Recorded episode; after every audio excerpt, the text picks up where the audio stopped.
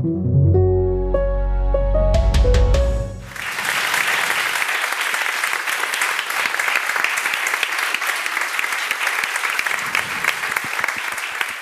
willkommen zu Folge 212 des FAZ Einspruch Podcast, der wöchentliche Podcast der FAZ für Recht, Justiz und Politik. Heute am Dienstag, dem 7. Juni 2022 und live aus der LMU München. Herzlichen Dank, dass wir da sein konnten. Mein Name ist Corona Budras. Ich bin Gastgeberin des FAZ Einspruch Podcastes und Berlin-Korrespondentin der FAZ. Und diesmal habe ich nicht Pia Lorenz an meiner Seite und auch nicht Helene Bubrowski, die Sie, die ihr ja alle bestens kennt.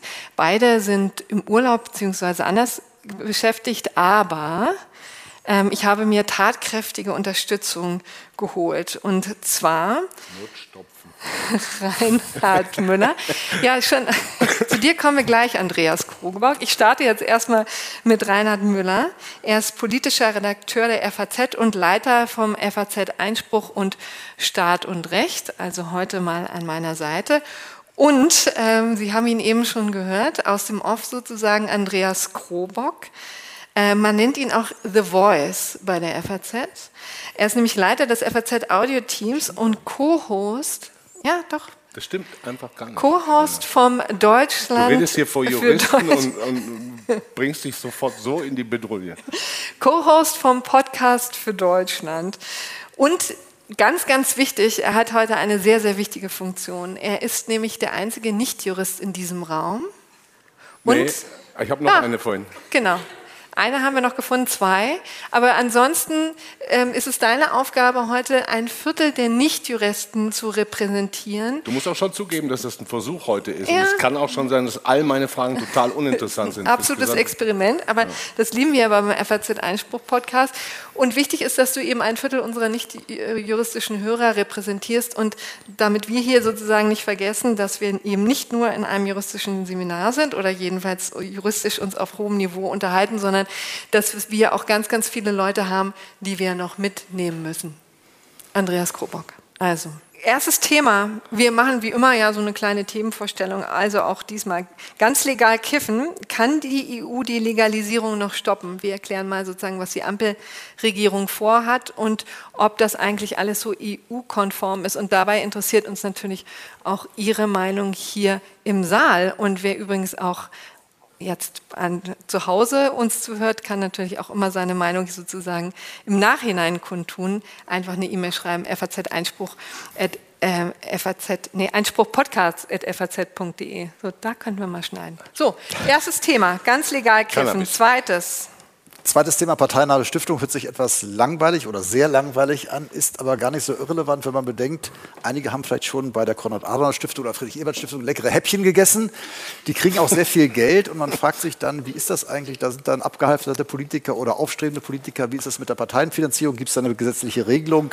Warum dürfen ähm, die Stiftungen von Parteien, die vielleicht die Mehrheit nicht so toll finden, nicht auch Geld bekommen? Ist übrigens sehr viel Geld. Und diese Fragen haben durchaus also einen sehr praktischen Bezug für unsere Demokratie und darüber reden wir dann passend nach dem Kiffen. Genau. Soll ich das dritte Thema? Ja. Also das dritte Thema äh, stelle ich jetzt nur vor, weil ich das, das, das dritte Thema habe. Ne? Ja, das muss bitte. klar sein. Ähm, ich, ich kann euch allen mal sagen, was mir hier rein diktiert wurde. Jurastudium am Rande des Abgrunds. Uff, da habe ich schon so, äh, so gedacht, okay, ich muss euch das ja jetzt vortragen. Ich bin 51, muss ich jetzt auch einmal vorweg sagen, und ich habe vor 30 Jahren einmal Jura mitstudiert. Ach komm, siehst Also nicht, dass du mich jetzt komplett als Laie darstellst. Du hast eine Freundin also ich habe einmal eine Freundin studiert. gehabt, mit der ich zusammen gewohnt Ja. habe, die hat in Heidelberg und Münster Jura studiert. Also ich bin schon ein bisschen im Bilde. So, was ich aber weiß aus der Zeit damals ist, der Druck war unfassbar. Ja.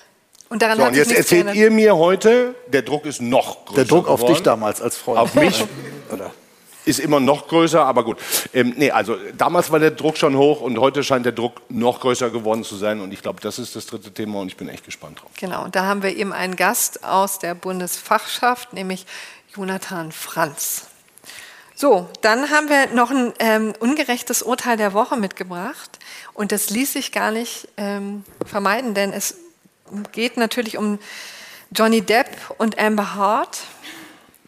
Ja, Da wurde ja vergangene Woche ähm, das Urteil gesprochen. Es war ein sehr überraschendes Urteil. Und wir wollen jetzt gar nicht so sehr aufrollen, wer eigentlich recht hat. Und wir wollen hier auch gar nicht die sechs Wochen Revue passieren lassen. Meine These, die werfe ich mal in den Raum und werde sie nachher unter dem ungerechten Urteil noch weiter vertiefen. Nämlich wahrer Verlierer ist, ähm, sind nicht nur die beiden, die da vor Gericht ähm, auftreten mussten, sondern auch die Justiz. So, und dann haben wir ganz am Ende noch die Möglichkeit äh, für ein QA. So ganz frisch, das machen wir dann aber außerhalb des normalen Programms. So, und dann gehen wir doch jetzt gleich mal zu dem ersten Kiffen. zum ersten Thema. Ja, Kiffen. Da, gehen wir da jetzt noch nahtlos über, ne? Wir gehen nahtlos, nee, beziehungsweise, Entschuldigung. Wir ich, ich, du hast mir auf, ich muss es sagen, äh, Corinna hat mir aufgetragen, ich muss so ein bisschen auf die, nee, ist gar nicht mein Handy, nee, mein, deins vielleicht. Ich muss so ein bisschen auf die Uhr gucken zwischendurch. Derweil kann ich ja übrigens Dass das erzählen, nicht ausartet mit euch heute Genau. Abend. Denn nach jedem Block hatten wir uns überlegt, und das ist sehr, sehr anders als sonst. Also wir stellen hier natürlich wie immer den Sachverhalt vor und sagen so, geben so ein bisschen die Argumente. Und es soll aber natürlich die Gelegenheit geben, für Sie hier dann mitzudiskutieren. Und das machen wir tatsächlich nach jedem Block. Und das wird auch Andreas äh, unter Schach halten. So, und jetzt steigen wir ein ins erste Wir steigen Thema. ein. Trenner. Trenner, genau. Und ich steige ein? Also fangen wir mit dem Kiffen an. Ich habe, als ich heute in Frankfurt losgefahren bin, ähm, direkt mal in der Redaktion gefragt, wer hat was zu kiffen dabei? Wer hat was zu kiffen dabei? Niemand. Also mir wurde sofort einer gebaut, kann sich nachher einer holen, mir egal. Ja, Will jemand? Traut sich jemand Ja zu sagen? Irgendjemand? Keiner. Guck mal, das ist so, überraschend. oder? so ist das in Willst du? Verlegs- Reinhard. Danke. Ich habe Ich glaube ganz Die ehrlich, es Dekanin vielleicht? Wenn du es hier hinlegst, glaube ich, dann wird er da nicht lange bleiben. Kann ich mir vorstellen. Also wir, wir reden über Cannabis, wir reden über eine Freigabe, wir reden über ein Gesetz, das es schon seit Urzeiten möglicherweise gibt. Aber was kommt eigentlich vor diesem Gesetz, habe ich mich so ein bisschen gefragt. Ähm, und da hast du mir in den letzten Wochen und Monaten schon die ganze Zeit gesagt, naja, wir haben ja eigentlich gar kein Recht auf Rausch. Oder haben wir Nee. doch ein Recht auf Rausch? Und ich glaube, das ist ja so ein bisschen die Ausgangsfrage. Ne? Für mich als Nicht-Jurist ähm, ist ja in verschiedenen Staaten alles anders, aber wie ist das in Deutschland? Habe ich jetzt sozusagen eigentlich als Staatsbürger ein Recht auf Rausch? nee, also ganz, So richtig herrlich. Alkohol, Kiffen, andere Drogen. also keins, was dir vom Bundesverfassungsgericht gegeben wäre, sagen wir mal so. Also Artikel 2 kommt einem da ja sofort in den Sinn, die allgemeine Handlungsfreiheit. Ähm, ist da nicht drin, gab ein altes Urteil vom Bundesverfassungsgericht, wo das 1994 erstmals ähm, festgelegt wurde. War es erstmals? Jedenfalls wurde es deutlich ähm, Also das gesagt. Recht auf Rausch wurde erstmals in Deutschland Nein. 1994 verhandelt? Nein, also der Punkt ist folgender, da wurde die Gesetzeslage, wie sie sich jetzt darstellt, äh, vor, ähm, vor das Bundesverfassungsgericht gebracht. Und jetzt kann man ja zu Recht fragen, naja, es ist ja verboten, ja, aber warum kifft dann trotzdem jeder? Es säuft ja auch Oder- jeder, das ist ja auch ein Rausch. Aber ich würde Ja, auch sagen, man könnte es auch äh, anders aufziehen, indem man sagt, grundsätzlich gibt es ein Recht, äh, alles zu machen, wozu man Lust hat. Mhm. Ähm, damals ging es ja um die Frage, muss der Gesetzgeber, wenn er schon Alkohol erlaubt, nicht auch andere Räusche Mhm. zugleich erlauben? Und das Recht gibt es eben nicht, bloß weil irgendein Rausch kulturell bedingt tradiert ist. Ähm, man könnte auch andere Sachen sich vorstellen. In anderen Gesellschaften ähm, muss man, hat man nicht einen Anspruch darauf, dass man Genau. noch mit anderen Sachen sich vergnügen kann. Aber grundsätzlich würde ich schon sagen, könnte man auch den Ansatz vertreten, erstmal kann man tun das, was man Mhm. will. Genau, deswegen habe ich ja ein bisschen die Einschränkung gemacht. Beim Bundesverfassungsgericht jedenfalls öffnet dir nicht die Tür. Aber kommen wir mal zu der Gesetzeslage, wie sie sich jetzt darstellt. Also grundsätzlich ist der Konsum von Cannabis ja verboten. Es sei denn, ähm, beziehungsweise Äh, Können wir nicht noch mal ganz kurz, nur für mich als Laie, einen Schritt noch mal zurück. Ja. Alkohol ist erlaubt, weil, weil es, du sagst, tradiert ist. Deutsche Tradition, Bierbrauen, wie man Bier braut, viele Arbeitsplätze. Das heißt, das ist in einer westeuropäischen Tradition natürlich erlaubt. Jetzt sagen wir mal in einer asiatischen, südamerikanischen Tradition, wo vielleicht viel gekifft wird, weil die Pflanzen einfach da alle rumstehen, ist es vielleicht auch schon seit 500 Jahren erlaubt. Nee, das- das Interessante aber, aber dieses Recht auf Rausch, noch mal einmal zu diesem zurück, das haben wir nicht. Wir haben nur ein Recht, uns zu besaufen. ja, also so, beziehungsweise das wird dir nicht verboten. Sagen wir es mal so. Ne? Mhm. Genau. Und dann, wenn man den Freiheitsgedanken ähm, von Rheinland Müller auch noch weiterdenkt, natürlich kannst du dich dann auch besaufen. Aber der Punkt ist eben äh, folgender, dass man beim Cannabis dir natürlich auch ein bisschen die Tür öffnet, indem man schon auch einsieht, vielleicht ist das alles ein bisschen zu restriktiv, ja.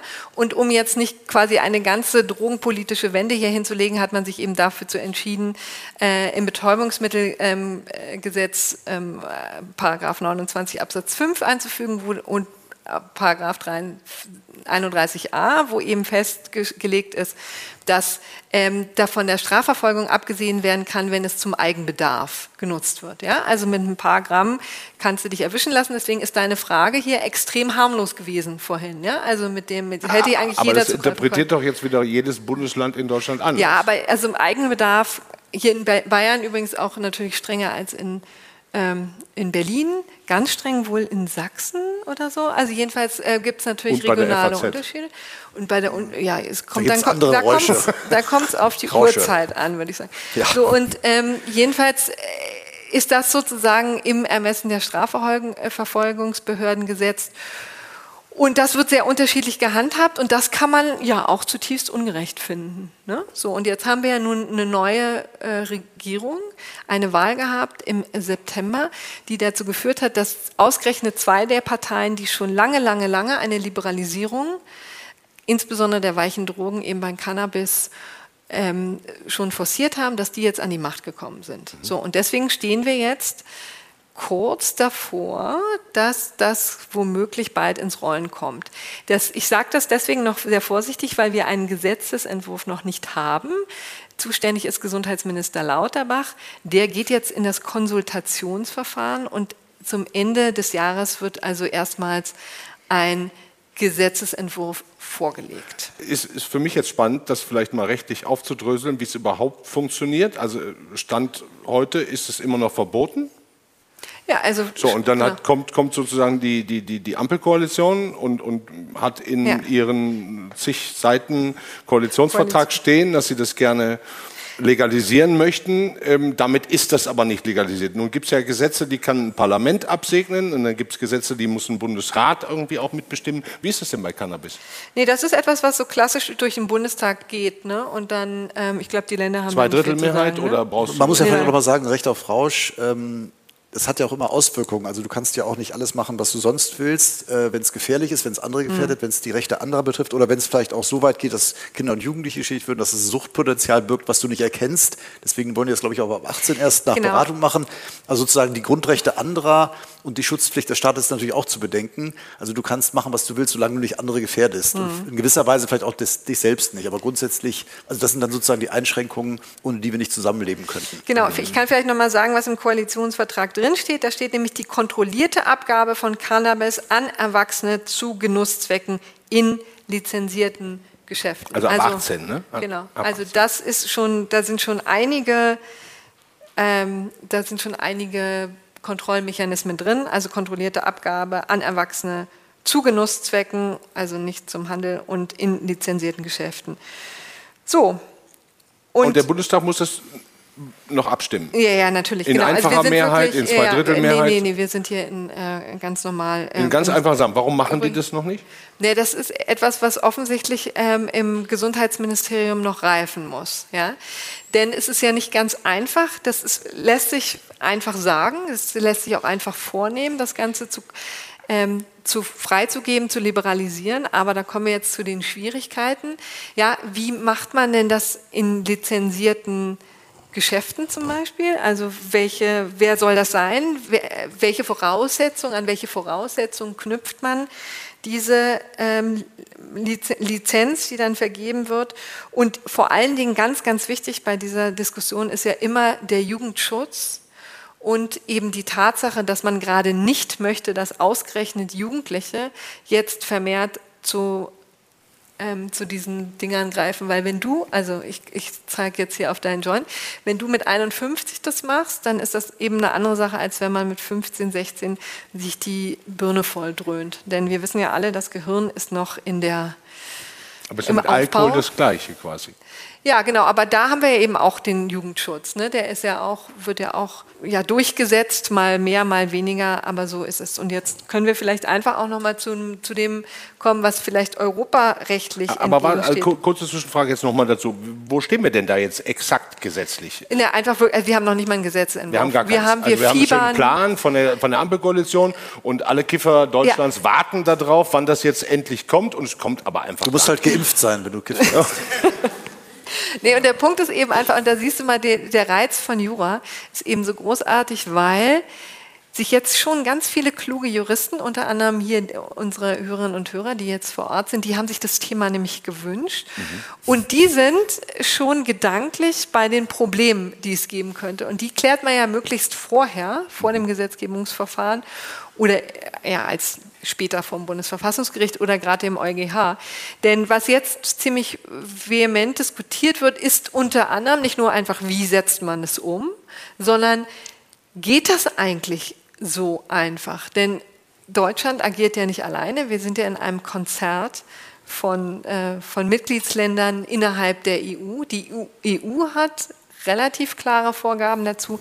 Es gibt aber auch völkerrechtliche Verträge, die genau das vorsehen. Es gibt äh, im Grunde genommen drei. Der äh, erste von 1961 ist nämlich das Einheitsübereinkommen über Suchtstoffe, ja, wo sehr pauschal alles eigentlich verboten wurde, äh, wo deutlich oder jedenfalls die Verpflichtung an die Länder gegeben wurde, ähm, an die Staaten, die dieses Abkommen unterschrieben haben, quasi die, äh, den Genuss und auch den Handel und die Produktion von Drogen zu kriminalisieren. Ja? Man wollte das international quasi einheitlich regeln.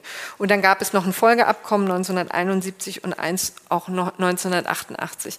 Und die Frage, die sich jetzt eben stellt, ist, wie sehr ist Deutschland daran gebunden? Oder wie sehr können wir, haben wir denn noch eigenen Spielraum überhaupt? Ja? Da gibt es eben unterschiedliche Einschätzungen, die also, da warte, Für mich als Laie einmal zu verstehen kurz, wenn wir jetzt Cannabis hier in Deutschland legalisieren, mhm. dann würde das konfrontativ sein mit diversen EU-Gesetzen. Ja, das ist eben genau die, die aber hätte Diskussion. die EU denn Interesse, uns Deutschen überhaupt zu sagen, so, und jetzt hört aber mal schön damit auf? Ja, naja, also das ist, das ist ja dann immer das, was man zum Beispiel bei der Pkw-Maut gesehen hat. Ne? Also da haben, wollten wir natürlich auch unseren eigen, eigenen Weg gehen und dann gibt es aber verschiedene Zwänge eben innerhalb der EU und die Frage ist dann sozusagen, machen wir das alles EU-konform? Und dann kann natürlich auch ein nationales Gesetz daran scheitern, dass es den EU-Vorgaben nicht ähm, nicht genügt.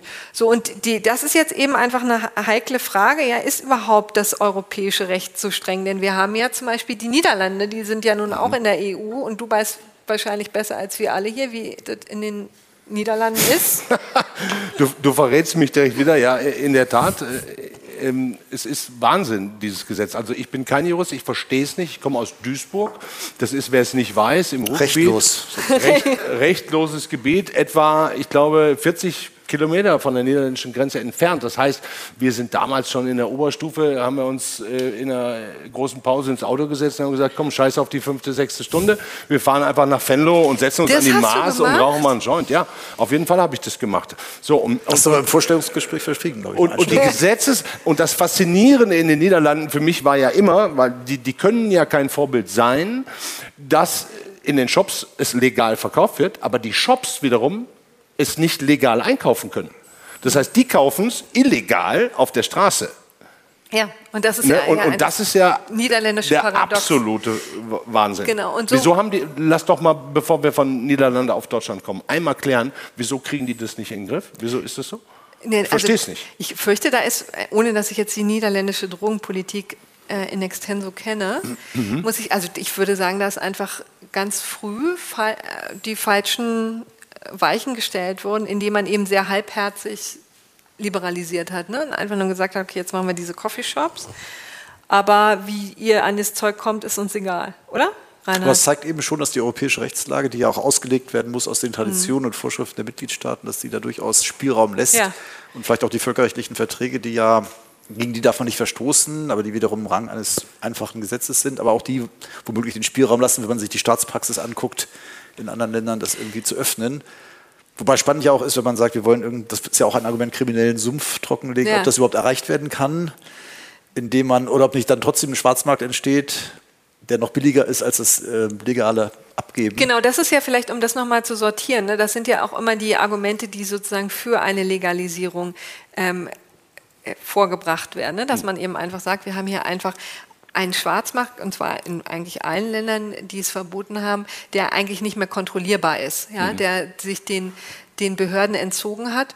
Und dann kann man eben, wenn man es kontrolliert äh, verkauft, auch kontrolliert anbaut, sicherstellen, dass der Stoff, der in, in, in den Shops verkauft wird, dann wenigstens hohe Qualität hat und eben keinen Dreck beinhaltet. Ne? und der Staat hat Steuereinnahmen natürlich. Und der Staat hat Steuereinnahmen. Also es gibt schon gewichtige ähm, Gründe dafür. Auf der anderen Seite natürlich Jugendschutz und die Frage, sendet man eigentlich das falsche Signal, wenn allzu leichtherzig hier gesagt wird, ähm, das sollen wir jetzt eben freigeben und zwar nicht für unter 18-Jährige, aber wann hat sich schon mal ein 16-Jähriger daran gehalten, was er altersbeschränkungsmäßig nicht darf? Ne? Also das wäre dann insofern neu. Genau, also wir haben jetzt die Situation, mit der EU, das hast du noch nicht aufgelöst. Nee, genau, ich kann es auch noch nicht auflösen, denn wir brauchen hier gleich tatkräftige Unterstützung aus dem Publikum. Da würden mich mal die Meinungen interessieren. Ich kann nur einfach sagen, dass es sehr unterschiedliche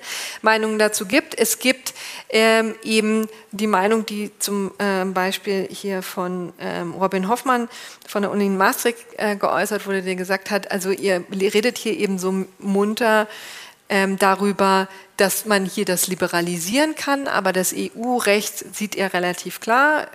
Ähm, zitiert ein EuGH-Urteil aus dem Jahr 2010, wo relativ deutlich ge ähm, gemacht wird, hier ähm, sind eigentlich die Mitgliedstaaten gehalten, das weiter zu kriminalisieren. Er ähm, verweist eben auch auf den Schengen-Raum und die Tatsache, dass da auch eine Vereinbarung gebracht ähm, wurde oder Vereinbarung getroffen wurde. Auf der anderen Seite haben wir eben zum Beispiel Kai Ambos, der relativ deutlich sagt, das Völkerrecht steht dem nicht entgegen, weil es immer einen Verfassungsvorrang quasi gibt. Ne? Also man, der, der aber können wir nicht da einfach nach Holland gucken, wie die es machen? Werden die angeklagt? Ja, das ist nicht das Modell, was wir haben wollen. Die helfen uns da nicht so richtig weiter. Ich kann vielleicht übrigens, also weil das wirklich nur eine Teilliberalisierung ist. Ne? Was wir hier in Deutschland ja anstreben, ist, so wie ich es verstanden habe, zumindest ja auch die Produktion als solche zu liberalisieren. Ja? Und dann kommst du schon in einen Bereich, der europarechtlich noch nicht richtig ausprobiert wurde. Ne? Wir haben äh, Portugal auch noch als letztes Beispiel, vielleicht aus der EU,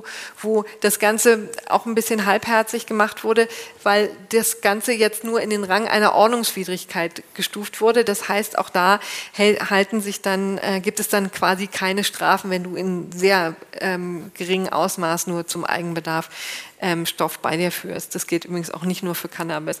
Also wir sagen, Deutschland würde da schon einen neuen Weg gehen. Und jetzt fragen wir doch einfach hier mal in die Runde. Gibt es denn Meinungen dazu, inwieweit uns das Europarecht eigentlich hindern würde, das Ganze in dem Sinne zu liberalisieren, wie wir das jetzt bei den Grünen und der FDP vermuten. Hier ist eine Meldung. Bitte gerne den Namen auch dazu sagen. Ja, hallo, ich heiße Jakob. Ähm, ich glaube, wenn man das guckt, das kommt ja auch aus dem Schengen äh, oder ist im Zusammenhang mit dem Schengen-Abkommen und das EU-Recht hat jetzt natürlich schon ein Interesse, dass jetzt nicht in, in, einem Gebiet, wo wir eben keine Grenzkontrollen mehr haben, jetzt Nachbarstaaten plötzlich ja. anfangen, ähm, nicht nur irgendwie ein bisschen Besitz von ein paar Gramm, sondern kiloweise Produktion von irgendwelchen Stoffen äh, zu legalisieren. Ähm, äh, die dann ja, da wir keine Grenzkontrollen haben, relativ einfach in die Nachbarstaaten geraten. Ich glaube, das ist auch so ein bisschen der Hintergrund dieser Regelung. Und äh, jetzt gibt es natürlich gute Gründe für eine Legalisierung, sieht man ja auch international den Trend. Aber ich glaube, wenn man jetzt, wie es, glaube ich, politisch ein bisschen der Drang ist, also vorschnell vordrischt und dann Gefahr läuft, dass das europarechtswidrig ist, wäre das ein großes Problem, nicht nur für die Liberalisierungsbestrebungen in Deutschland, aber es würde natürlich auch der EU einen großen Schaden anrichten. Also wenn man die ganze jüngere Generation, große Teile von älteren Generationen verstehen das Cannabisverbot nicht mehr richtig. Es ist ja auch sozial adäquat in gewisser Hinsicht. Es wird hier zu einem FAZ-Vortrag mitgebracht. So. Und wenn es jetzt heißt, die Politik könnte nicht mal, selbst wenn sie wollte, selbst wenn wir alle in Deutschland das gut finden, ähm, nimmt man der dem deutschen Staat die Autonomie, hier das Cannabis äh, zu legalisieren, dann fügt man damit, glaube ich, einer EU äh, einen ganz großen Schaden bei. Ich glaube, deswegen ist es schon angebracht, dass man, dass man sich sehr genau überlegt, wie man da einen sicheren Weg macht mhm. und dass man das auch nicht dann nur hinterher sich irgendwie überlegt, sondern ich glaube, da muss eine Liberalisierung von Anfang an so geplant sein, dass sie auch europarechtskonform mhm. durchgesetzt werden kann war jetzt mehr Kommentar als Frage, würde ich sagen. Vielen Dank. Ist nee, aber zulässig. So es geht Meinungsfreiheit und Redefreiheit. So Frage war es auch absolut, absolut, absolut gemeint, weil ich möchte eigentlich gar keine Fragen zu ja, diesem okay. Thema ja. beantworten, sondern ich möchte lieber hören, wie die Meinung ist. Hier vorne ist übrigens noch jemand. Ja, hallo, äh, hallo, mein Name ist Christopher. Ähm, woran ich mich noch beim Europarecht erinnere, dass wir haben ja den Binnenmarkt und wir haben, der soll ja unter anderem das Ziel haben, dass die Waren möglichst frei in dem gesamten Binnenmarkt in der EU zirkulieren können. Und da gab es doch dieses, dass man möchte dieses Prinzip der Doppelbelastung vermeiden, dass man sagt, okay, wenn ich in einem Land ein Produkt auf den Markt bringe und es in fünf andere Länder auch noch verkaufen möchte in der EU, dass ich dann nicht in allen Ländern auch nochmal irgendwelche Warenkennzeichnungsvorschriften oder andere Vorschriften einhalten muss, äh, damit ich nicht fünf Rechtsanwälte brauche, sondern dass ich quasi sage, in dem Land, wo ich es auf den Markt bringe, muss ich das einhalten äh, und kann es dann in alle anderen Länder auch verkaufen, ohne jetzt dort irgendwelche Vorschriften mhm. groß beachten zu müssen. Und da stellt sich beim Cannabis ja auch die Frage, wie ist das, wenn ich das in Deutschland legal produzieren, auf den Markt bringen kann, ähm, kann man sich auch überlegen, okay, warum exportiere ich es nicht dann nach Österreich oder ein anderes hm. EU-Land? Genau, das dann sozusagen ein Export, ähm, also dass es sozusagen dann aber auch man einen Anspruch bekommt, dann das dann auch zu exportieren sozusagen. Das wäre dann der nächste Gedanke dann in diese Richtung. Ah, interessant. Worauf ihr alle so kommt? Sehr ist gut. Ähm, hat hier noch in Österreich kein Einfuhrverbot auf Cannabis? Naja, das müsste man dann wahrscheinlich dann so regeln. Aber jedenfalls müsste sich das stellt sich die Frage dann auch, ja? Ich fürchte, wir werden sowieso jetzt diese ähm, Sache nicht endgültig aber, aber klären können. wir vielleicht ne? noch mal so einen kleinen Ausblick geben, wie das denn jetzt weitergeht, weil das interessiert mich jetzt auch persönlich.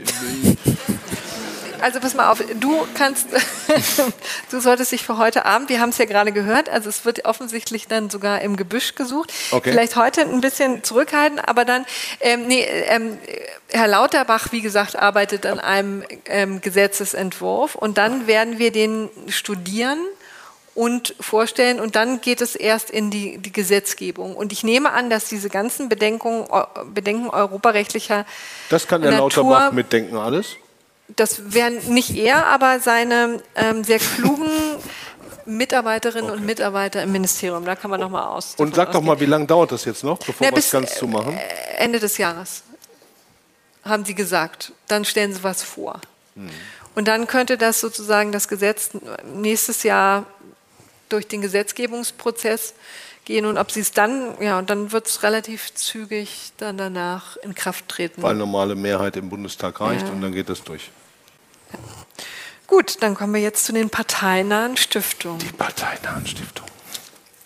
Reinhard, dein Thema, das du da mitgebracht hast. Wer hat das eigentlich ausgesucht, dieses Thema? Corinna, war das ein Wunsch von das euch? Das war auch ein Wunsch. Jemand, der bekifft war, offensichtlich. aus dieser Gruppe hier ich musste mich natürlich auch damit befassen. Ich weiß jetzt nicht, wie Sie und ihr alle mit dem Thema parteinahe Stiftungen vertraut seid. Das ist aber, wie ich nach wenigen Minuten und Stunden des Recherchierens herausgefunden habe, ein sehr delikates Thema. Ähm, das gerade hochgekocht ist, glaube ich, vor allem durch die AfD. Mhm. Ne? Also das ist, das ist die Diskussion. Aber bevor wir vielleicht auf diese aktuelle Diskussion kommen und, und dann natürlich die berechtigte Frage stellen, hat nicht auch die AfD ein Recht darauf, eine Stiftung finanziert zu bekommen, wogegen sich ja offensichtlich gerade der Haushaltsausschuss querstellt, weil der wohl entscheidet. Das können wir jetzt auch nochmal mhm. alles klären. Also, seit wann gibt es denn in Deutschland eigentlich diese Stiftungen? Und wie viel Kohle kriegen die denn im Jahr? Vielleicht fangen wir mal an mit dem Grundgesetz, ist ja kein verkehrter Anfang. Da steht ja drin, ein recht bescheiden klingender Satz, die Parteien wirken äh, bei der politischen Willensbildung mit. Das glaubt man gar nicht, äh, also ist ja recht harmlos, wirken mit. Faktisch beherrschen sie natürlich das politische Geschehen unserer Demokratie, ist auch sehr sinnvoll. Und das Bundesverfassungsgericht hat irgendwann auch mal gesagt, ähm, die wesentlichen Grundstimmungen dürfen auch in Form politischer Bildungsarbeit finanziert werden. Also es gibt die reguläre Parteienfinanzierung, du kriegst bestimmte Gelder für Stimmenanteile und so weiter, Fraktionen kriegen Gelder. Und es gibt eben diesen Bereich der politischen parteinahen Stiftungen. Die müssen aber auch nach einem Spruch aus Karlsruhe organisatorisch, personell, institutionell getrennt sein von den Parteien. Kann man jetzt darüber streiten, wenn man genau hinguckt, wenn man so guckt, wer ist Vorsitzender der Friedrich-Ebert-Stiftung, wer ist Vorsitzender der Konrad-Adenauer-Stiftung, äh, äh, Rosa Luxemburg. und so weiter. Ähm, also es gibt eine Verflechtung und auf diesen Veranstaltungen sieht man ja auch gelegentlich Parteipolitiker. Also, aber die haben einen Anspruch qua Rechtsprechung, könnte man sagen, oder es wird hergeleitet aus dem, ähm, aus dem Grundgesetz, äh, die, die dauerhaft die wesentlichen Strömungen präsentieren. Und daraus hat sich so eine Praxis entwickelt, dass eben die faktisch sind es, glaube ich, die parlamentarischen Geschäftsführer äh, bzw. die Haushaltspolitiker sich darauf geeinigt haben, äh, was denn Parteien, neuerdings die, die zweimal hintereinander im Bundestag vertreten sind, so zu kriegen haben, ja. nach einem Schlüssel, auch nach der äh, Größe.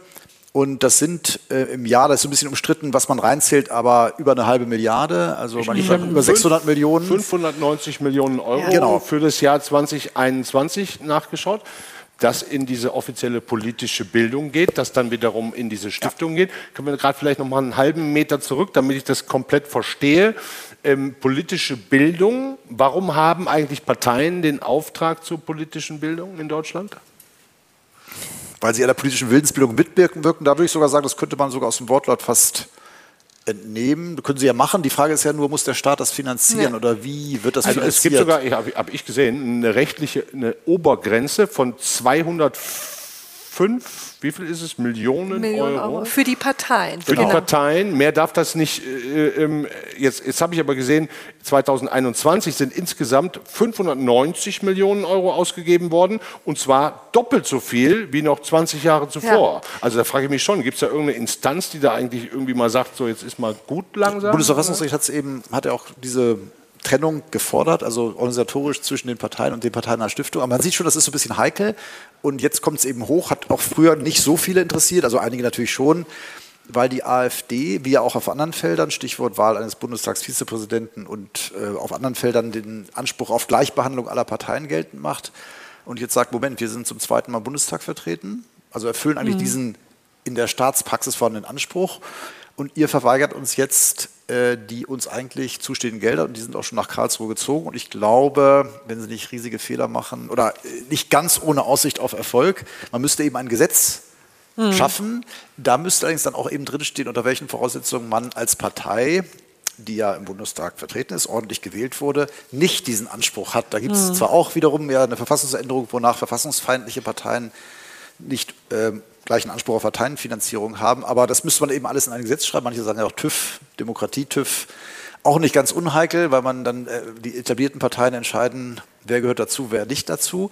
Aber das wird, ist ein spannender Fall, weil es letztlich um nicht nur sehr viel Geld, sondern auch um unsere Demokratie und um Chancengleichheit der Parteien geht. Genau, um das vielleicht noch einmal deutlich zu sagen, weil es sind, sind jetzt echt so viele Dinge gesagt worden, so, die einem fast so die Nackenhaare äh, aufstehen lassen könnten, wenn man sich das nochmal vergegenwärtigt. Also es wären 600 Millionen Euro, das Dreifache von dem, was die Parteien bekommen dürfen.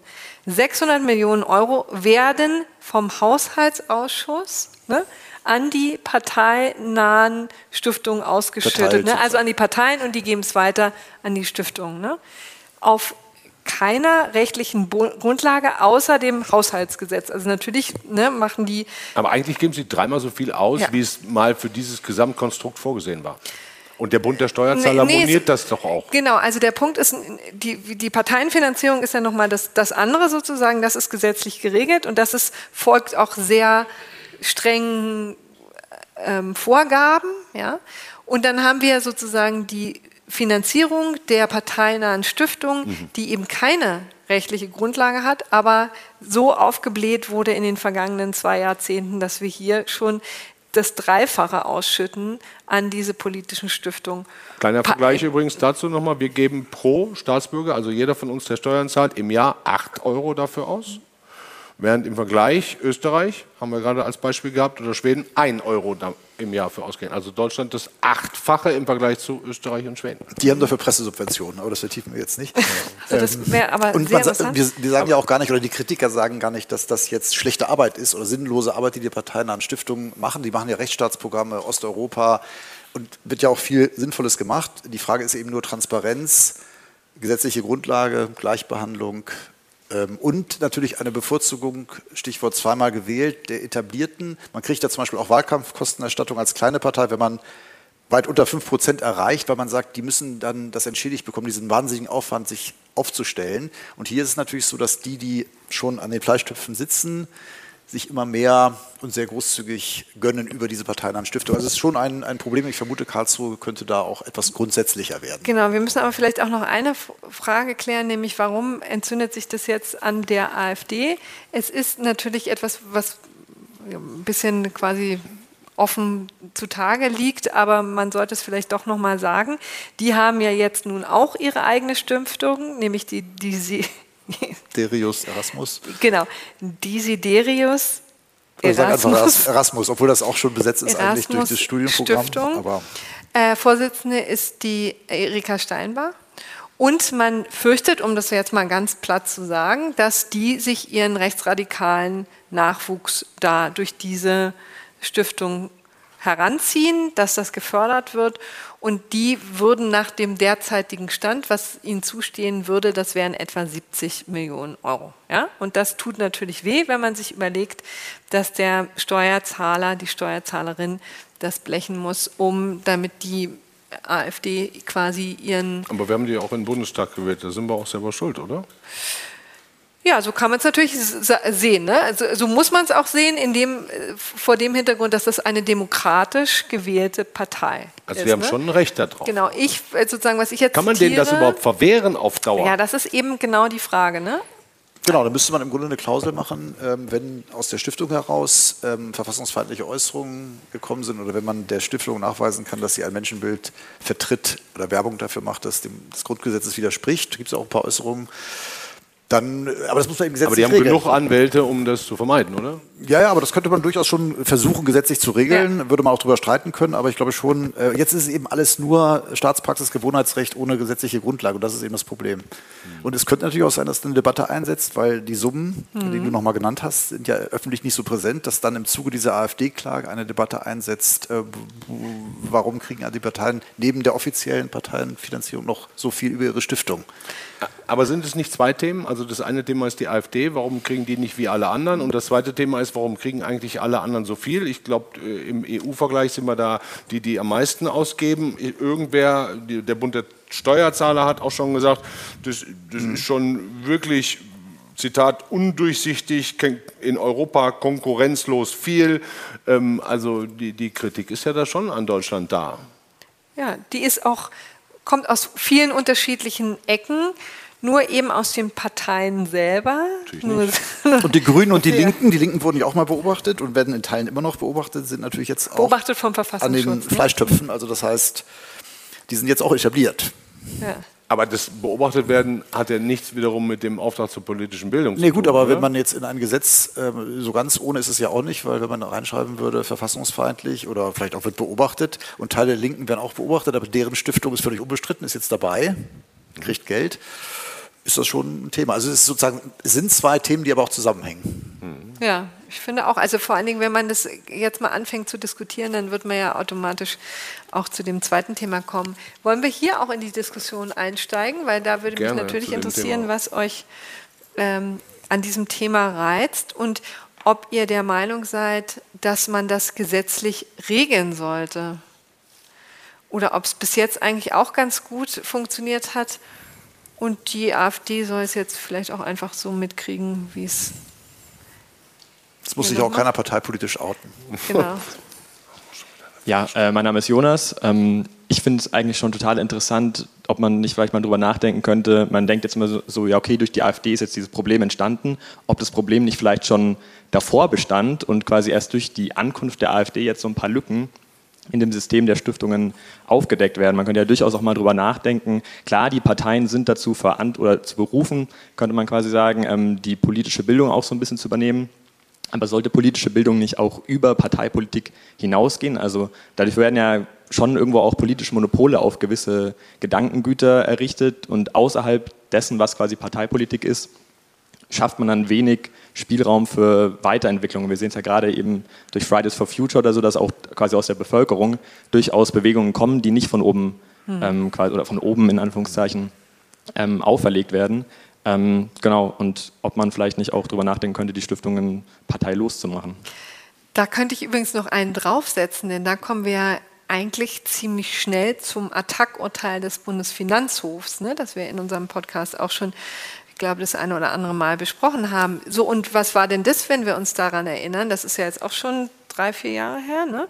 Da ging es eben darum, dass Attack politische Bildung machen wollte. Das war sozusagen ein Stiftungszweck.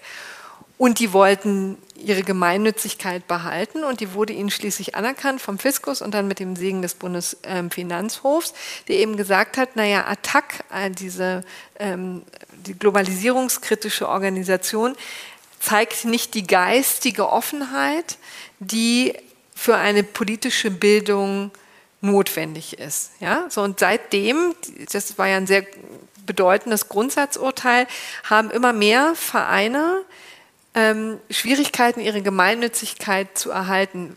Warum sage ich das in diesem Zusammenhang? Die meisten Stiftungen, eben auch die Erasmus-Stiftung, ist eben in Wahrheit ein eingetragener Verein, der auch gemeinnützig ist.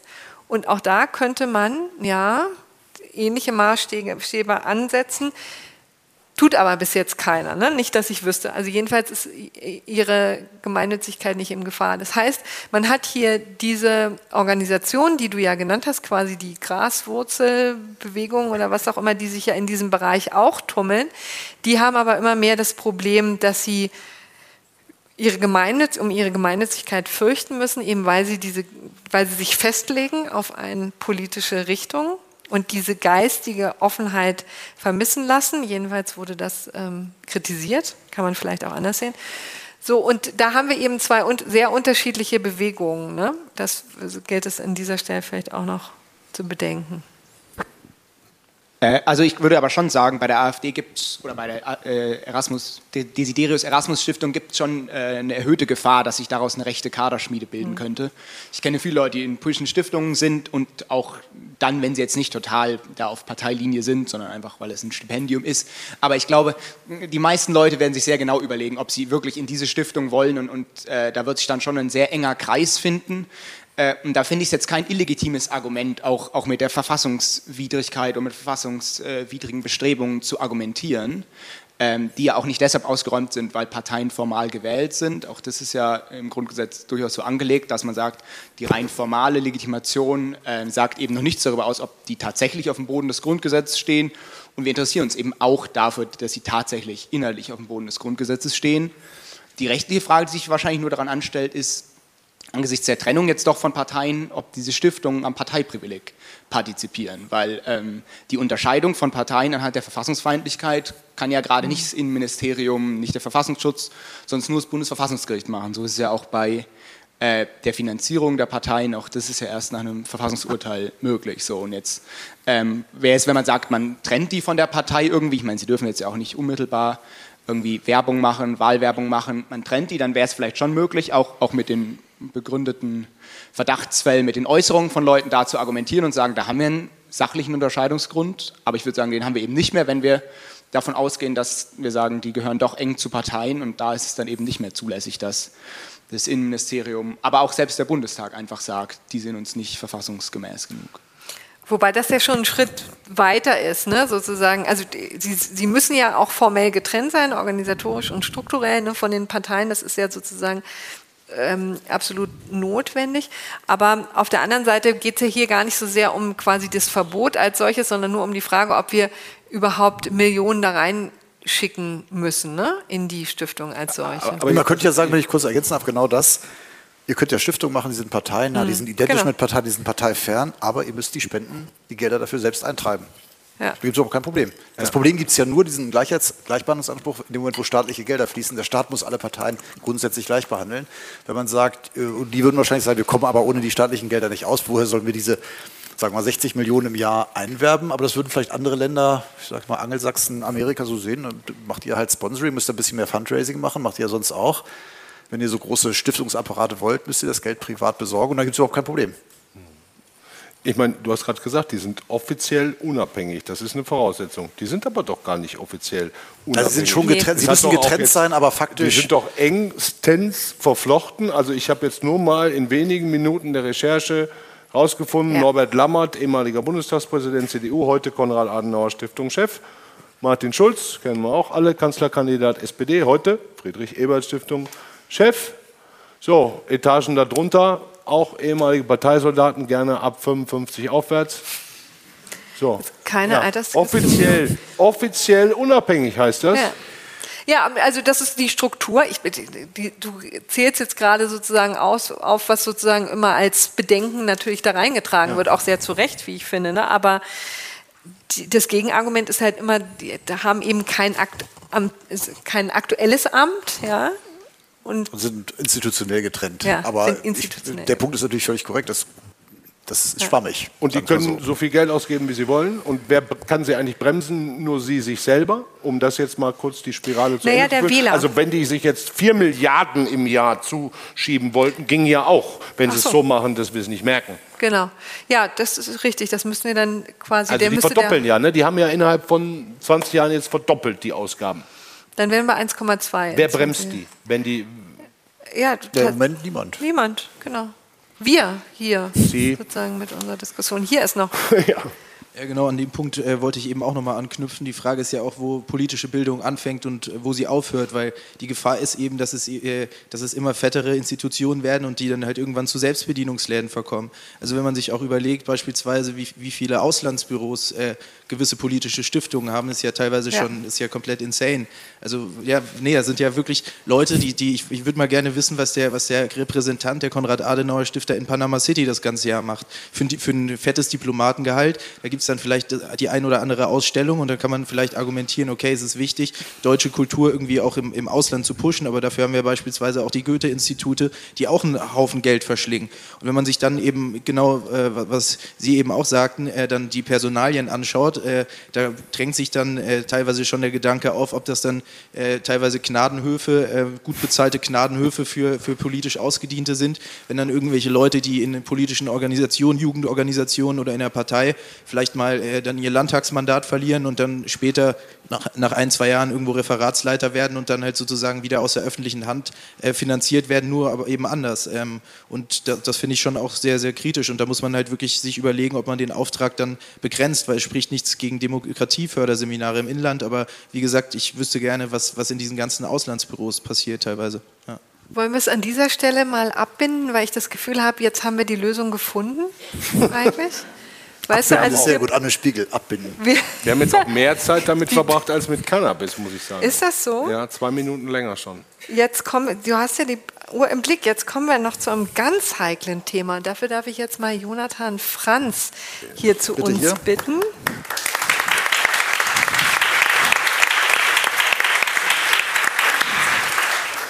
Jonathan hat heute einen ganz besonderen Ehrgeiz und Einsatz an den Tag gelegt, denn er ist nämlich heute Morgen ganz spontan in den Zug gesprungen, muss man sich wahrscheinlich wirklich bildlich so vorstellen, von Berlin hierher gekommen nach München, um Antonia äh, Baumeister zu vertreten, eine Kollegin aus dem Vorstand. Und du sagst jetzt aber erst noch mal bitte, wer du bist. Genau, ich bin Jonathan Franz, äh, Jurastudierender noch im achten Semester, studiere an der HU in Berlin und darf zusammen mit äh, sechs anderen die Interessen von knapp 120.000 Jurastudierenden mhm.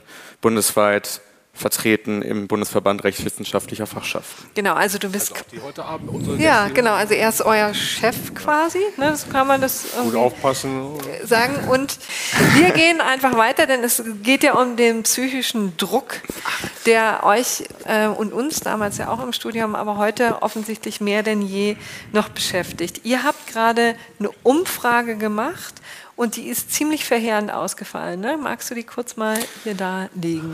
Genau, wir haben äh, unter den Studierenden in Deutschland eine Umfrage gemacht, äh, in der wir abgefragt haben, inwieweit sie vom psychischen Druck belastet werden mhm. im Studium und was die persönlichen Eindrücke sind. Und wenn zwei Drittel der Befragten sagen, sie würden das Jurastudium nicht weiterempfehlen, mhm. müssen wir uns wirklich fragen, was da schiefläuft und äh, wie wir dem Ganzen begegnen können. Und daran arbeiten wir gerade auch im Austausch mit den äh, Justizprüfungsämtern, mit den Justizministerien, mit den äh, Fakultäten, aber auch mit den politischen Parteien, die in den Parlamenten sitzen und die Juristenausbildung ja auch irgendwo regeln, dass Regelungen getroffen werden, die dem entgegenwirken. Hm. Bevor wir sozusagen gleich zu euren Vorschlägen kommen, würde ich vielleicht nochmal für die vielen, vielen Nichtjuristen, die zwar nicht hier im Saal sind, aber doch da draußen an den Hörfunkgeräten, also an ihren, naja, iPhones oder was auch immer das da alles gibt, ähm, und in Podcast-Geräten nochmal erklären, was ist eigentlich das Schreckliche an Jura? Wie würdest du es formulieren? am Jurastudium. Nicht an Jura, ja, dazu sage ich auch gleich nochmal was, sondern am Jurastudium.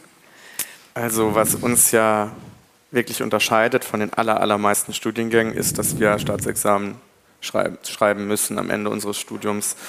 Und das bedeutet ebenfalls, dass quasi die Abschlussnote des hm. Studiums, mhm. ähm, mit Ausnahme des Schwerpunktbereichs, aber die Abschlussnote zu 70 Prozent von ein bis zwei Wochen abhängen. Mhm mit allen, je nach Bundesland, fünf bis sieben Prüfungen, äh, die in dieser Zeit geschrieben werden. Genau, fünf bis sieben schriftliche Prüfungen, die, das kann man ja auch nochmal sagen, fünf, sechs Stunden dauern. Ne? Fünf, fünf. Ja.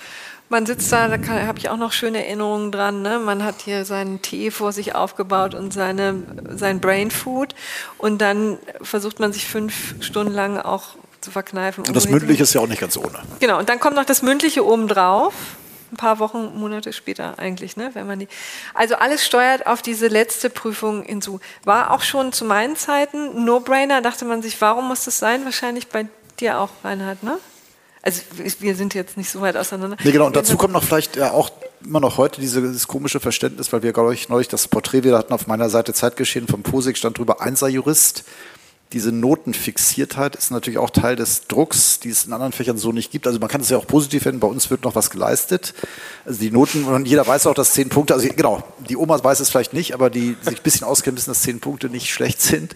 Ähm, aber ich glaube, diese Notenfixiertheit ist ja auch Teil des Drucks. Ja. Ähm, und vielleicht müsste man auch da ansetzen, dass man ein bisschen mehr Verständnis, also das gilt ja auch für Kanzleien und den Staat vielleicht, das ändert sich ja auch so ein bisschen, dass man da ein bisschen Luft aus dem Kessel nehmen kann, indem man sagen muss, nicht der, Einzel der Einzeljurist kann ein schlechter Anwalt sein, er kann auch ein schlechter Richter sein.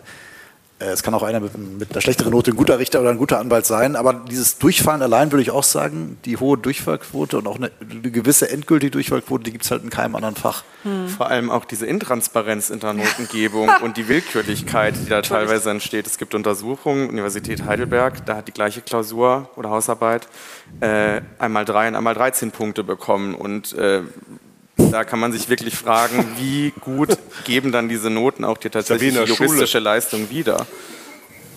Ja, absolut. Also das, äh, man ist schon der Willkür ausgesetzt. Jetzt gucke ich auf Frau Xell. Das ist jetzt Aber Stichwort natürlich Willkür kein, wird die Dekade nein, angeguckt. Das ist natürlich, ich muss jetzt hier noch ein bisschen ähm, sozusagen einen Weg bereiten. Es gibt natürlich auch viele großartige Professorinnen und Professoren, denen man sozusagen eben keine Willkür unterstellen kann, sondern wo man natürlich weiß und nachvollziehen kann, ähm, wie eine Note zustande kommt. Aber es gibt eben auch das Gegenteil und man ist ja so ein bisschen ähm, im Staatsexamen natürlich auch wegen der ganzen notwendigen Anonymisierung ja auch auf Gedeih und Verderb ausgeliefert.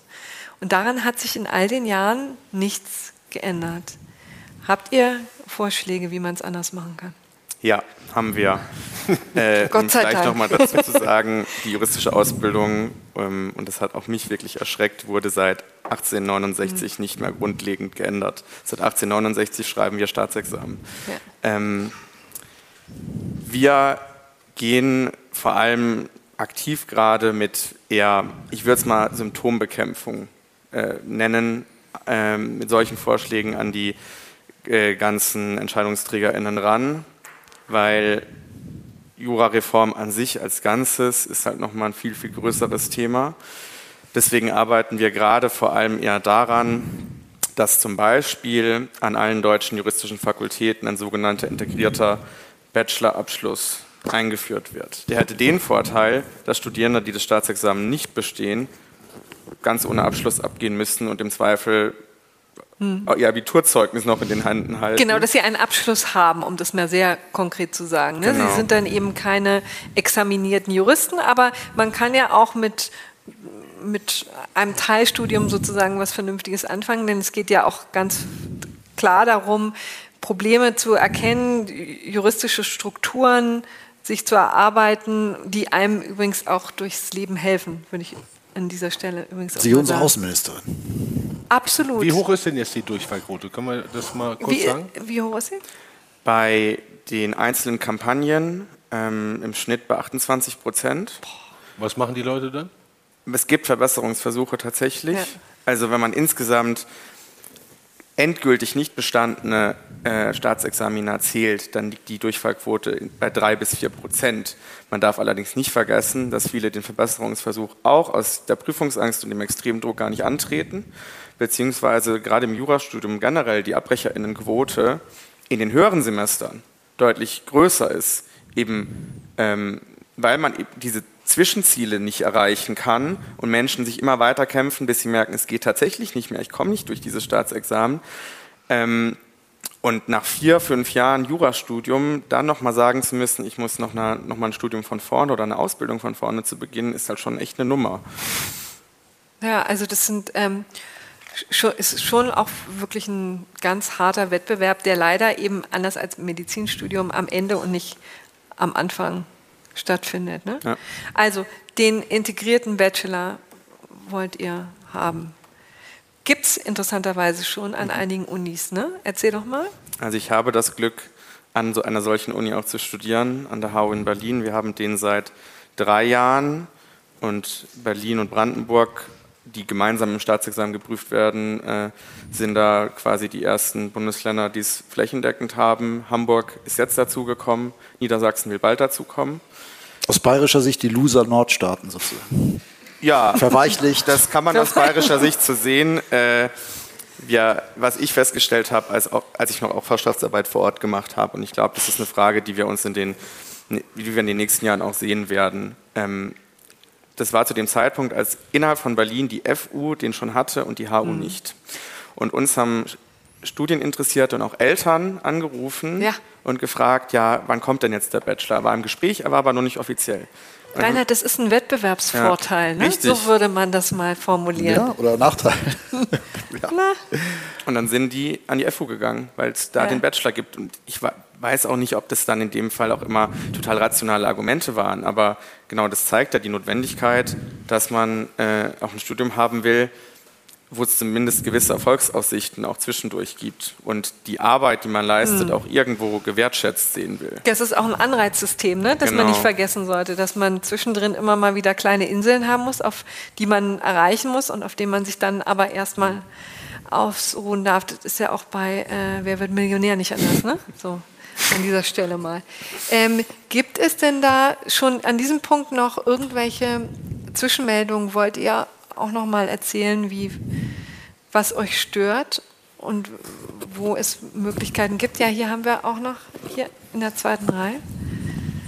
Also ich habe tatsächlich eher eine Frage. Und zwar, was kann ich dann mit meinem Bachelor dann, also was kann ich dann dann machen mit diesem Bachelor? Also das Ja. ist tatsächlich die Frage, die uns auch dann immer gestellt wird in den Gremien. Ähm, eins vorweg, dieser Bachelor soll das Staatsexamen nicht ersetzen, auch nicht aus unserer Sicht. Und laut der, unserer letzten Absolventinnenbefragung wollen auch 95 Prozent, wenn es den Bachelor auch an deren Fakultäten gäbe, trotzdem Staatsexamen machen. Es soll eben dieses Zwischenziel auch sein. Für die Leute, die dann den Bachelor als Abschluss nutzen wollen, um sich beruflich zu qualifizieren oder anderweitig zu studieren, bietet dir natürlich die Chance, nochmal einen Master draufzusetzen, auch vielleicht in einem nicht juristischen Bereich.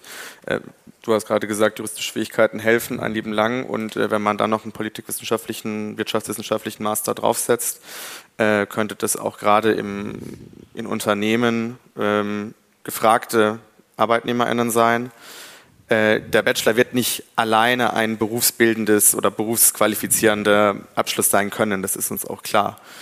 Ähm, aber auch da glauben wir, und da sind wir auch im Gespräch mit den, den Berufsgruppen der Bundesrechtsanwaltskammer oder ähm, dem Deutschen Anwaltsverein zum Beispiel, wo sich vielleicht auch bestimmte äh, Nischen bilden und ein Angebot bilden, wenn er dann Ja, auch tatsächlich absolut. da ist, äh, für Aufgaben, die vielleicht nicht unbedingt juristische Vertretung vor Gerichten und so weiter betreffen, Da sondern kann man- im anderen Bereich, ja. Da kann man übrigens sicher von ausgehen. Ne? Also ich könnte mir auch sogar vorstellen, dass es in Kanzleien Bedarf gibt, ne? dass man gibt es ja in Amerika auch viele dieser Paralegals zum Beispiel, die sozusagen juristisches Grundverständnis mitbringen, aber eben dann nicht den Mandantenarbeit leisten, sondern eben ganz viele Arbeit ansonsten. Und ich, also mir würden spontan wahnsinnig viele Einsatzbereiche in Behörden und so weiter ähm, vorschweben, wo ich mir vorstellen könnte, dass auch in der Stellenbeschreibung dann das aufgelistet wird, ne, als eine Möglichkeit. Und wie gesagt, das kann ja im Grunde genommen nur als Ansporn dienen, um, wie gesagt, diese kleine Insel zu schaffen, von der man sich dann äh, sozusagen noch Höheres erarbeitet. Dabei muss es ja gar nicht bleiben. Ja. Santiago, auch Bundesfachschaft. Ähm, genau, also ich würde jetzt auch eine Anmerkung von mir tätigen und auch sagen, dass das Problem auch gerade das in Bayern das Framing des Bachelors ist. Ich denke, wir müssen wirklich vom Image raus, dass es einfach nur ein Billig-Bachelor ist und den Studierenden gar keine Kompetenzen damit bescheinigt werden. Oder auch gerade in Bayern, dass es ein Bachelor oder etwas ist, was man nur in dem Norden oder in östlichen Bundesländern letztendlich einführen würden. Weil wir studieren schon lang genug. Und nach acht Semestern auch noch anderthalb oder zwei Jahre letztendlich Rep für ein Staatsexamen ist schon sehr lang und sehr viel. Und da der Studierendenschaft entgegenzukommen und ihnen zu sagen, ihr macht eine gute Ausbildung und das ist keine Qualitätseinbüße, sondern wir ermöglichen dadurch, euch mehr Perspektiven offen zu halten, wäre auf jeden Fall für die Studierendenschaft etwas sehr Gutes. Hm. Und es ist ja kein Imageproblem, wenn eine Uni wie der LMU das einführen würde, weil ich denke, andere Unis, gerade auch in Bayern, würden dem schnell folgen. Ja, das war in der Tat was dran. Das wäre jetzt meine Nicht-Juristen-Abschlussfrage nochmal gewesen. Ne? Also, ich habe es ja in der Anmoderation gesagt, mein Eindruck war jetzt nicht, dass das Jurastudium in den letzten Jahrzehnten so dramatisch schwerer geworden ist, sondern mein Eindruck ist quasi aus meiner eigenen empirischen Lebensbeobachtung, dass es schon immer unfassbar viel Druck war, auch mehr Druck als woanders. Jetzt höre ich, Prüfungsordnung 1869. Ja, ist klar, ist okay, ist auch gut, kann ja auch gut sein. Jetzt höre ich, es gibt da den Bachelor, aber trotzdem wollen 95 Prozent eigentlich das Staatsexamen machen. Also was erzählt ihr mir hier eigentlich alles? Ihr seid halt einfach die härteste ja. Auslese und ihr wollt das auch nicht anders. Nur die Harten kommen. Und niemand will das eigentlich ja. von euch auch ändern. Na doch, ändern. Vielleicht ein bisschen gemütlicher machen, ja. aber ändern? Vielleicht mal im Ernst, oder? Lustigerweise haben wir Versteh jetzt... falsch? Verstehst falsch? Wir, wir haben jetzt ein paar Sportmeldungen, ähm, Sportmeldungen aus dem Publikum. Ähm, Julia Bermann ist mein Name und vielleicht kann ich da ähm, ein bisschen mal weiterhelfen, weil ich habe vorweg äh, einen Bachelor gemacht in der BWL ah. und auch abgeschlossen. Habe dann ein Jahr gearbeitet als Sachbearbeiterin bei einem Insolvenzverwalter und bin dann nochmal, weil ich einen tollen Chef hatte, in Berlin, by the way, äh, äh, dann nochmal den Weg ins Jurastudium gegangen. Und ich muss sagen, wenn ich einfach diesen Vergleich habe, BWL-Bachelor, Jurastudium, Examen, das sind zwei Paar Schuhe. Also die Leichtigkeit, wie ich sie im Bachelor hatte, die habe ich spätestens jetzt, wo ich in der Examensvorbereitung bin, gar nicht mehr. Mhm. Also es ist eine ganz andere Form des Studierens, eine ganz andere Form der Vorbereitung. Und äh, ja, dieses nur die Harten kommen in den Garten, du bist nichts mhm. ohne Prädikat, das kriegen wir indoktriniert von Semester 1 an. Mhm. Und wenn man das vier, fünf Jahre lang hört, das schafft einen Druck. Und ähm, ich hatte nie Prüfungsangst Angst zum Glück. Hm. Und bin auch zum Glück immer noch nicht davon betroffen. Ich kenne aber genügend auch, die jetzt mit mir in der Examsvorbereitung sitzen, ähm, die durch eine versemmelte Zwischenprüfung, durch vielleicht nicht so eine gute Schwerpunktsklausur mit einem Schlottern jetzt da vor dem Examen sind. Und dann ist vielleicht auch, selbst wenn man erst in der Examsvorbereitung dann feststellt, man bricht ab, zu wissen, dass man dann so einen Bachelor hat, hm. das, das gibt eine Form von Sicherheit. Und ähm, zu der Frage, was man dann damit machen kann. Also ich weiß, dass große Wirtschaftskanzleien auch hier in München äh, Menschen mit Bachelor of Law, Master of Law einstellen als subtitierte Wirtschaftsjuristen, die dann einfach auch eine Art Sachbearbeitertätigkeit haben. Gibt es da schon haben. Gehaltsstufen auch? Weiß man schon, wie viel Prozent die jetzt weniger verdienen als gibt es? Gibt's bestimmt. Hier haben wir so ein Nicken aus dem Publikum. Die sind jetzt alle Senior-Partner. Senior. Äh, wir haben hier hinter, hinter dir noch ein paar. Anna Pfister mein Name, auch nochmal im Anschluss an den Redebeitrag, den wir jetzt gerade gehört haben. Mich würde sehr freuen, wenn man auch nochmal auf die Bestrebungen bei der Reform des Staatsexamenstudiengangs selbst eingehen würde, mhm. weil wir haben so viele Punkte in der Hinsicht, den Schwerpunkt, die unterschiedlichen Leistungsniveaus in den Bundesländern, Diskriminierung in der mündlichen, generell Intransparenz bei der Notengebung, die absolute Unmöglichkeit, Klausuren vielleicht auch am Computer zu schreiben, selbst wenn man mhm. ähm, körperlich eingeschränkt ist. Also ich denke, da gibt es so viele Defizite, dass ich mich da sehr freuen würde, wenn das nochmal thematisiert würde. Ja, danke. Guter Punkt. Nimmst du gleich auf, ne? Ja, bitte. Ähm, genau, ich habe den äh, LLB auch sehr exemplarisch äh, gerade vorgestellt. Das sind alles Themen, mit denen wir uns beschäftigen, teilweise mit Erfolg. NRW in Berlin bringen äh, ein digitales Staatsexamen in zwei Jahren an Start in Berlin zumindest nur, erstmal nur fürs Zweite. Aber wir sind dran, dass auch das juristische Studium mal in der Realität ankommt, was äh, auch tatsächlich heutige Anwaltspraxis ja ist am Computerschreiben. Ähm, und da brauchst du eine ganz, ganz grundsätzliche Reformdebatte, da stimme ich dir auch definitiv zu. Und wir als Studierendenvertretung werden auch im nächsten Jahr daran arbeiten, umfassendes Reformkonzept vorzulegen, was wir nächstes Jahr in die Debatte geben wollen. Ja, ähm, mein Name ist Markus. Ich würde noch gern an das Loblied bezüglich des Staatsexamina anknüpfen.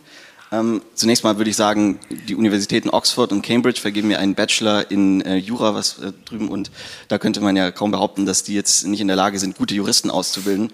Das heißt, der entscheidende Punkt ist nicht äh, das Studium unbedingt einfacher zu machen, sondern es vielleicht zu verbessern. Also die Qualitäten, die man dafür braucht, um das Staatsexaminer zu äh, bestehen, sind ja auch größtenteils einfach eine Menge Stoff auswendig zu lernen. Wenn man sich jetzt mal ein ähm, Repetitoren-Skript, ich möchte jetzt nicht alle Repetitoren in, ähm, hier so an den Pranger stellen, aber wenn man sich das anguckt und dann den Inhalt durchliest, dann stellt man sich schon die Frage, ob das jetzt die Qualitäten sind, die eine Person unbedingt zu einem guten Jurist machen oder ob es nicht viel mehr andere Qualitäten sind. Und da könnte man dran anknüpfen.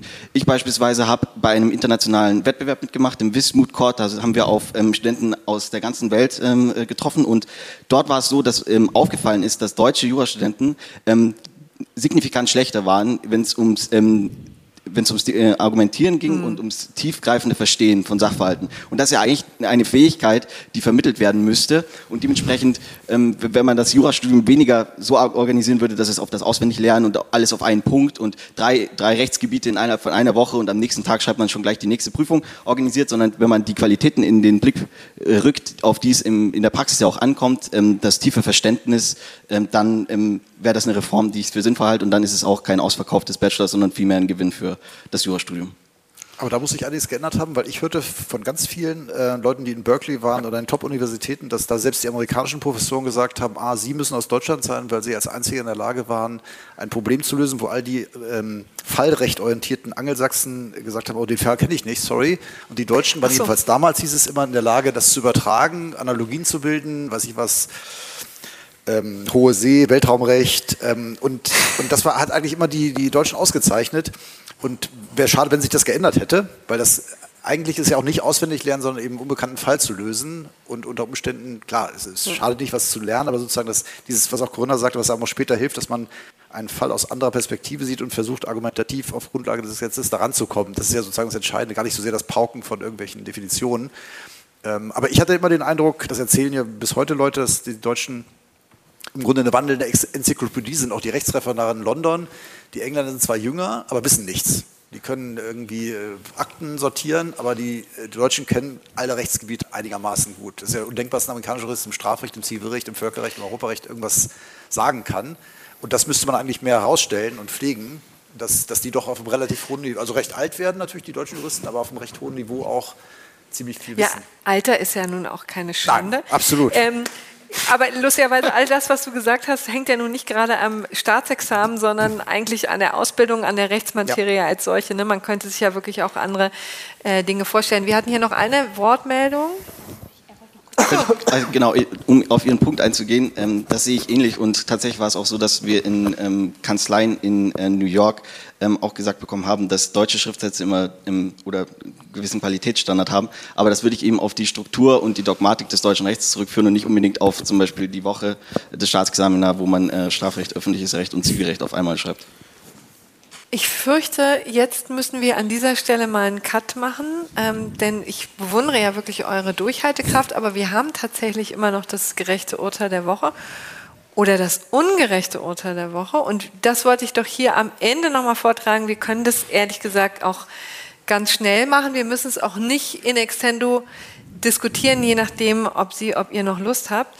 Aber ich wollte es doch einfach mal, weil es ein sehr aktuelles Thema ist, nochmal abrunden. Und weil es zu diesem Podcast gehört, wie Donald Trump, Britney Spears, und der Drachenlord, den wir natürlich alle auch schon besprochen haben, alle die Fälle, ja, mit der größten Ernsthaftigkeit, weil ich finde, das gehört ehrlich gesagt auch dazu. Und ich kann mir vorstellen, es gibt vielleicht den einen oder die andere hier in diesem Raum, die das vielleicht ein bisschen zu frivol findet oder zu ähm, boulevardesk.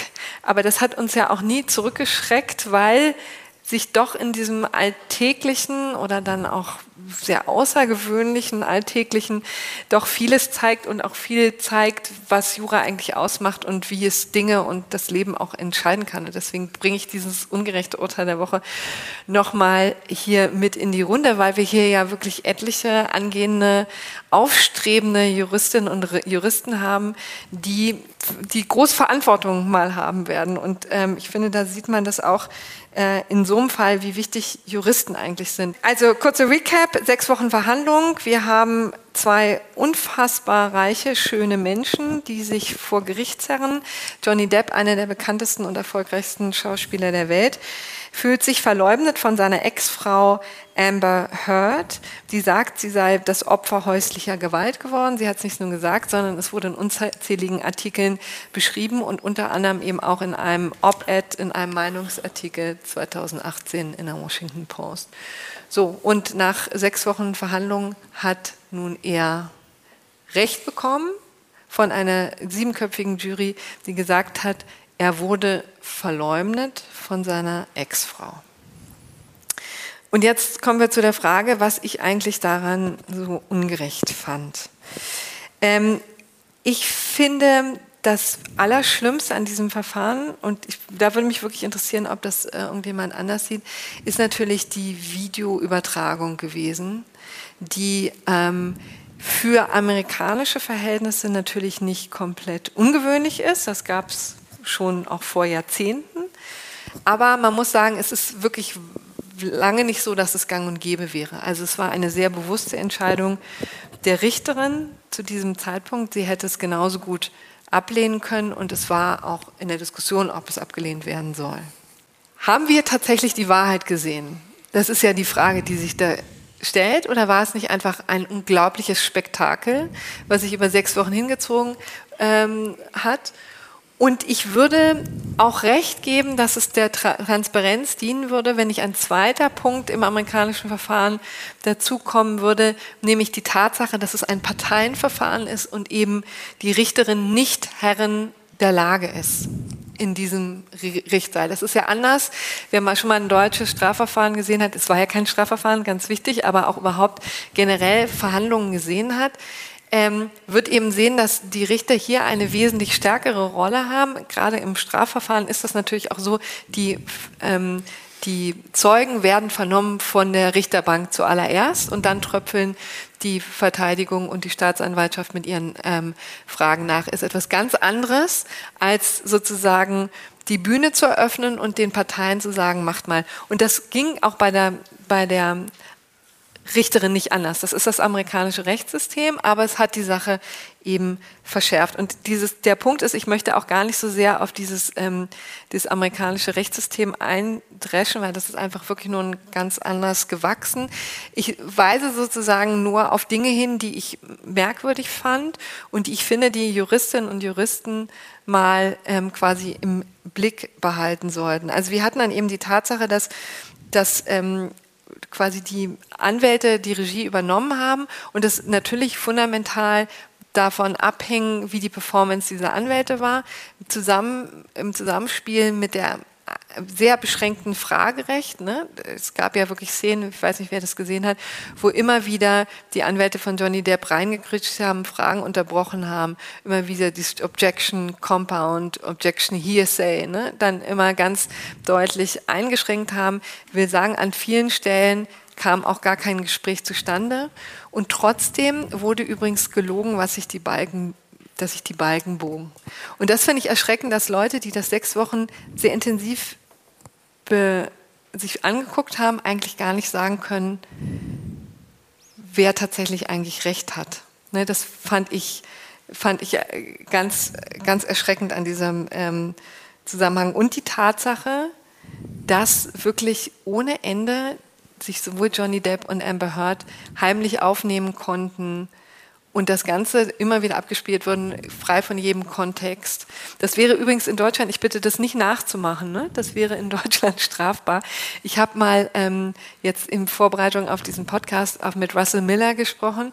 Der ist ähm, ein Juraprofessor aus der, ähm, äh, der in Virginia lustigerweise lehrt und hier in Deutschland aber auch sehr verankert ist und in, ähm, von Max Planck Law Network ähm, der Leiter ist und der hat mir ein bisschen was dazu erklärt. Also das wäre eben in der Tat nicht illegal in den meisten Staaten. Er konnte jetzt nicht ähm, sagen, ob die konkreten Aufnahmen illegal sind, weil, ihm, weil er einfach gesagt hat, dazu müsste er wissen, in welchem Staat was quasi aufgenommen wurde. Aber viele Staaten, Bundesstaaten in Amerika haben eben die Regelung, dass man einfach Gespräche aufnehmen kann, heimlich, solange der andere sich auf dieses Gespräch einlässt. Ne? Und das ist natürlich vor dem deutschen Hintergrund ein ganz schräger Teil. Oh, ein ganz schräger Aspekt. Und zuletzt natürlich dieses Juryurteil, ist auch etwas, was ehrlicherweise unserem Rechtsverständnis relativ fremd ist, ne? dass im Grunde genommen auch ein Urteil nicht begründet wird, sondern es 24 Fragen waren, die mit Ja oder Nein beantwortet wurden und dann für sich standen. Auch so ein bisschen so, als hätte vielleicht das Verfahren stattfinden können oder auch nicht. Ja? Also das, finde ich, war so ein bisschen der Eindruck, der sich ähm, bei mir festgesetzt hat. Und deswegen ist es für mich das Urteil, ungerechte Urteil der Woche. Oder gibt es Gegenmeinungen? Denn an dieser Stelle streiten wir ja normalerweise ganz heftig. Aber es ist auch sehr vorgerückt. Wir Aber diskutieren genau, schon. Ich, interessant wäre natürlich Stichwort Russell Miller, der ist ja auch Einspruchkolumnist. Ein Amerikaner würde ja nach Deutschland kommen, der würde einen Familienrechtsprozess sehen da sitzt vielleicht ein 27-jähriger Berufsrichter ohne Erfahrung, vielleicht zwei Anwälte und der würde eben sagen, oder ein Strafprozess, da, da, fehlt ein Jury, da fehlt das demokratische Element, der wird, das, ja. der wird unser System, das genau. passiert ja teilweise auch, dass die amerikanischen Reporter kommen zu Strafverfahren, wo Amerikaner vielleicht vor Gericht sitzen und für die ist das genauso unvorstellbar wie für uns dieses mhm. System, wo die geschwonnen teilweise gar nicht wissen, wo sie sind, hat man den Eindruck.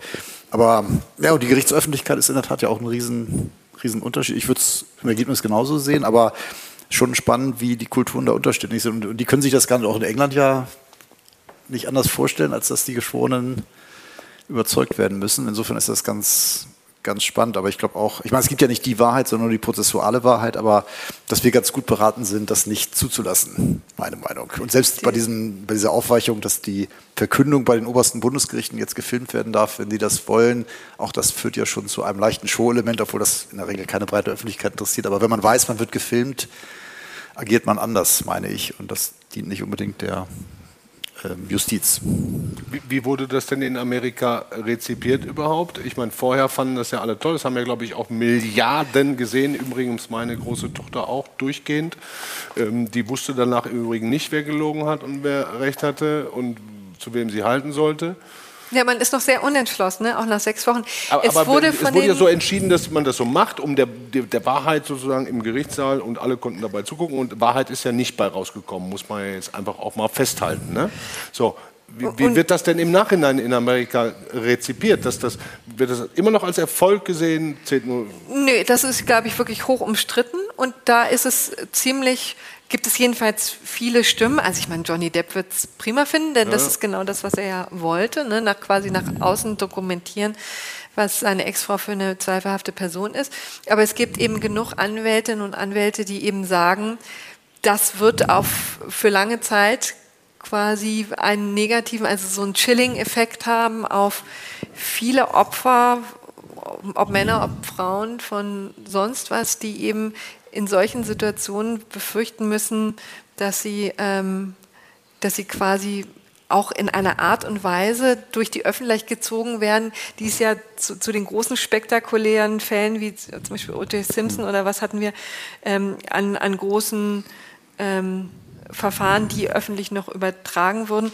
Die, die, da gab es ja diese ganze sozialen Medien, äh, die ganze Begleitung durch die sozialen Medien ja noch nicht. Ne? Und diese sozusagen Minute für Minute Kommentierung. Das ist ja schon auch erschreckend, wenn man das mal auf YouTube gesehen hat. Ich glaube, dass ich würde das als Fehler sehen und ich kann mir vorstellen, dass die Richterin das inzwischen vielleicht ja. auch als Fehlerin, Fehler sieht, aber Hast ich weiß ein schlicht nicht. angefragt bei ihr? Ja, es wäre natürlich toll. Mach doch mal. Ah, ja. da kommen sicherlich auch andere drauf. Ja. Aber es ist jedenfalls bemerkenswert gewesen, was auch dieses Urteil für Überraschungen ähm, hervorgerufen hat, ne? auch generell bei der Law Community. So, wollen wir hier mal einen Punkt machen? Seid ihr erschöpft? Wir auch, oder? Ähm, dann genau danken wir sehr herzlich für die Aufmerksamkeit, für die rege Teilnahme diesmal. Ähm, wir freuen uns über Feedback auch online unter einspruchpodcast.faz.de und äh, freuen uns auf nächste Woche, wo wir übrigens wieder ein Live-Event haben. Das jagt jetzt ein, eins der andere, diesmal eben in Berlin und diesmal zusammen mit Helene Bubrowski. Und allen Anwesenden wünsche ich, einen, wünsche ich einen schönen Abend und eine wunderbare Restwoche. Tschüss. Dankeschön.